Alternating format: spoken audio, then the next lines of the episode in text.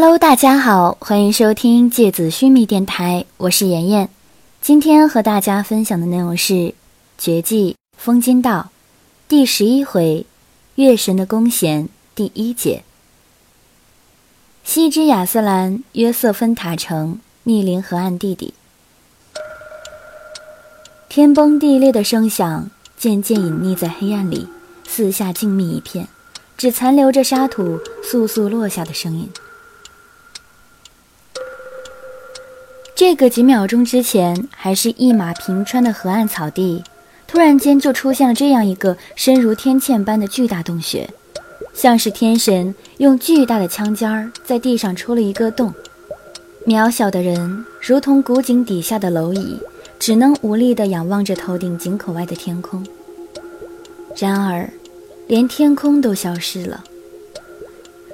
当众人随着四周天塌地陷的黄沙一起坠落深渊的同时，吉尔加美什已经将头顶的出口用泥土完全封死。此刻，他们所待的空间是一个出口被封死的地底密闭洞穴。风源的人天生就是御风的强者，他们如同鸟类一样可以自由翱翔在天际。然而，在这逼闷而寒冷的地底，他们只有一个选择：隐匿于这无垠的黑暗。特雷雅屏住呼吸，小心地感应着黑暗里的魂力。然而，反馈给他的却是一片虚无，正如古老诗经里的死水一样，没有任何波澜。每个人都将自己的魂力压制到了极点，谁都不想暴露自己。在每个人散发的魂力都气若游丝的状况下，就连特雷雅这样天赋超群的人，也只能勉强捕捉到黑暗里每个人的位置，但是却完全无法分清楚那个位置上到底是谁。从感应到的魂力来说，都一模一样。在这样绝对的黑暗里，没有人敢轻举妄动，彻底。而纯粹的、完全的黑暗。特雷雅睁大了自己的眼睛，她的睫毛因为恐惧而颤抖着，但是视线里却捕捉不到任何东西，连残影都没有，只有均匀的黑色，密不透光的蒙在自己眼上。在这样的光线里，闭上眼睛和睁开眼睛没有任何的区别。特雷雅的双手渐渐地开始颤抖。他很想呼唤一下幽冥，但是他忍住了，因为他知道，在这样的黑暗里，谁先暴露自己的位置，谁就等于将自己变成一个一秒钟就会被撕碎的活靶子。这个似乎没有边际的庞大黑暗里，此刻正一动不动地站着亚斯兰最巅峰的几个王爵，而且，其中还包括了曾经凌驾在众人之上。被自己在内的数位王爵联手猎杀的吉尔加美什，和与之匹敌的帝王艾尤斯。除此之外，这个黑暗里还隐匿着风原英德帝国至高无上的女王，风后希鲁夫，二度封爵索尔，风原地之使徒伊赫洛斯，以及四十五个令人毛骨悚然、不知道是人还是怪物的风金猎人。如果。人间有地狱的话，这就是了。伸手不见五指的黑暗里，四处都是伺机而动的世人恶灵。金属共振发出的嗡鸣声突然响起，随着一团巨大的碧绿光芒在高处突然绽放开来，巨大的死灵镜面刚刚在空气里显影，成千上万声刀剑切割金属的声响，就从镜面上发出无数气流纠缠而成的利刃，仿佛深海发狂的鱼群般卷滚而去。巨大的死灵镜面受到撞击，轰然弹出去很远，重重地砸进坍塌而成的崖壁里。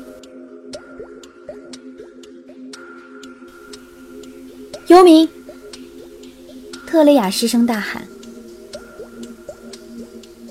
我在这里。”幽冥的声音轻轻地从特雷雅的身后传来。特雷雅猛地转过身体，看见绿色光芒笼罩下的幽暗处，幽冥一身黑袍，仿佛一个幽灵般伫立在自己身后。看来，刚刚他是释放出死灵镜面，用来试探一下。幽冥的脸色暗沉，他也在暗自思忖：如果刚刚自己是迟钝显影的话，在那些密集的攻击之下，自己能够全身而退吗？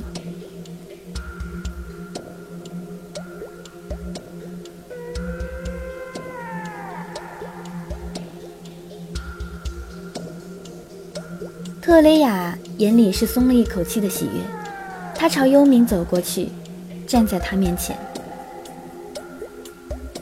我以为你刚刚……说到这里，突然闪电般没有任何征兆的朝他右边身侧的黑暗里伸出手，他的整个手掌隐没在黑暗里，仿佛消失了一样，气腕断掉。过了几秒钟，几声沉闷的低吟声从黑暗里发出。然后顺着他的手腕，鼓鼓的血浆流下来，一个风金猎人的身影显影在空气里。特雷雅的手此刻整个插入了他的喉咙里，他紧握的拳头里正是他的喉管。就在那个风金猎人的尸体倒地的同时，空气里无数透明扭曲的身影四处窜动，带起无数湍急的气流，显然是无数隐身状态下的风金猎人。在急速的掠动，他们在高速移动的状态下难以维持完美的隐身状态，所以空气里飘动着各种半透明的残影。特雷雅怦然释放出女神裙摆，翻涌不息的白色巨大丝绸将她和幽冥卷裹其中。然而，那些半隐匿下的风晶猎人并没有攻击他们，而是纷纷飞掠向洞穴的东北角。密密麻麻的残影汇聚起来，将洞穴的一角占据。很明显，他们选择了一个死角，以免自己负面受敌。当所有的风金猎人聚拢到那个洞穴边角时，他们纷纷显影出来。白色的长袍反射着盾牌发出的绿光，犹如黑暗里的恶灵。同时显影的还有索尔和伊赫洛斯。他们俩站在风金猎人面前，身材高大的伊赫洛斯肩头上扛着昏迷的银尘，而索尔的脸上依然维持着他玩世不恭的微笑，仿佛嘴角咬着一根稻草的顽童。绿油油的光线下，特雷雅发现，吉尔加美什和银尘也早已经退到了西面洞穴的边缘，背靠着石壁，目光戒备地等待着。此刻，洞穴中央的。除了他和幽冥，还有七拉和艾尤斯，只剩下希鲁弗了。不知道他在哪。幽冥低声在特雷雅的耳边说道：“不，我知道他在哪。”特雷雅的双眼一片白茫茫的风暴，他在那群风金猎人包裹着的核心里。不错啊，我以为自己已经将魂力压制到最低极限了，没想到还是被你感应出来了。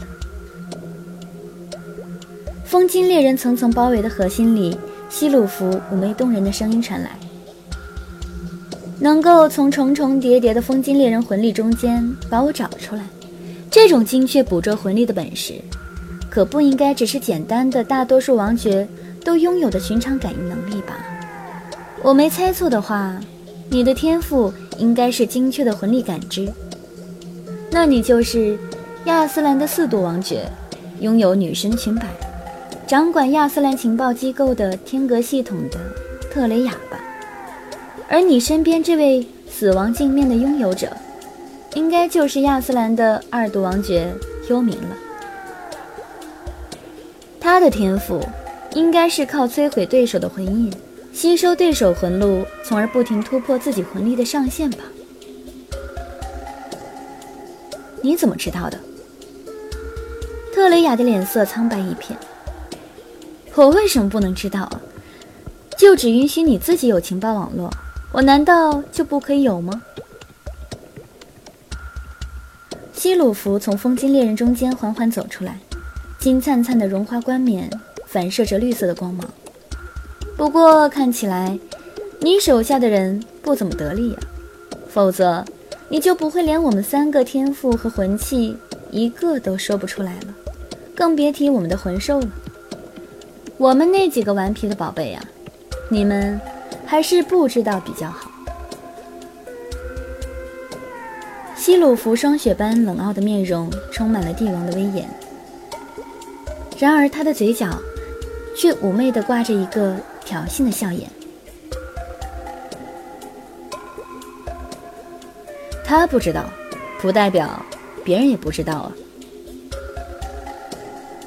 一直在角落里沉默的吉尔加美什突然轻轻笑着接过了话头。吉尔加美什。你确定你要说出来吗？我本来已经打算今天就放过他们几个了，只要他们把这个家伙留下来，我就让伊赫洛斯解开七拉的天赋封印，让他带着他们走了。你如果真的要说出来，我可就不得不把他们留下来，和你们几个一起埋葬在这里了。其实我呢，是真的不喜欢杀人。希鲁弗重新在几个风金猎人用手臂搭建起来的座椅上坐下来，但我更不喜欢被别人知道我的事情。你说，你愿意让我们走？特雷雅收起眼里的白色浑浊，目光冷冷地看着希鲁弗，但他依然没有收起女神的裙摆，无风展动的白色丝绸。依然时刻守护着他和幽冥，而浑身包裹在龙鳞漆之下的艾欧斯，也有意识地站在七拉身前半步的位置，随时提防着风源的突袭。我只想带他走而已。希鲁弗指了指伊赫洛斯肩头的银尘，笑盈盈地说：“我真的不喜欢杀人，你们怎么就不相信我呢？”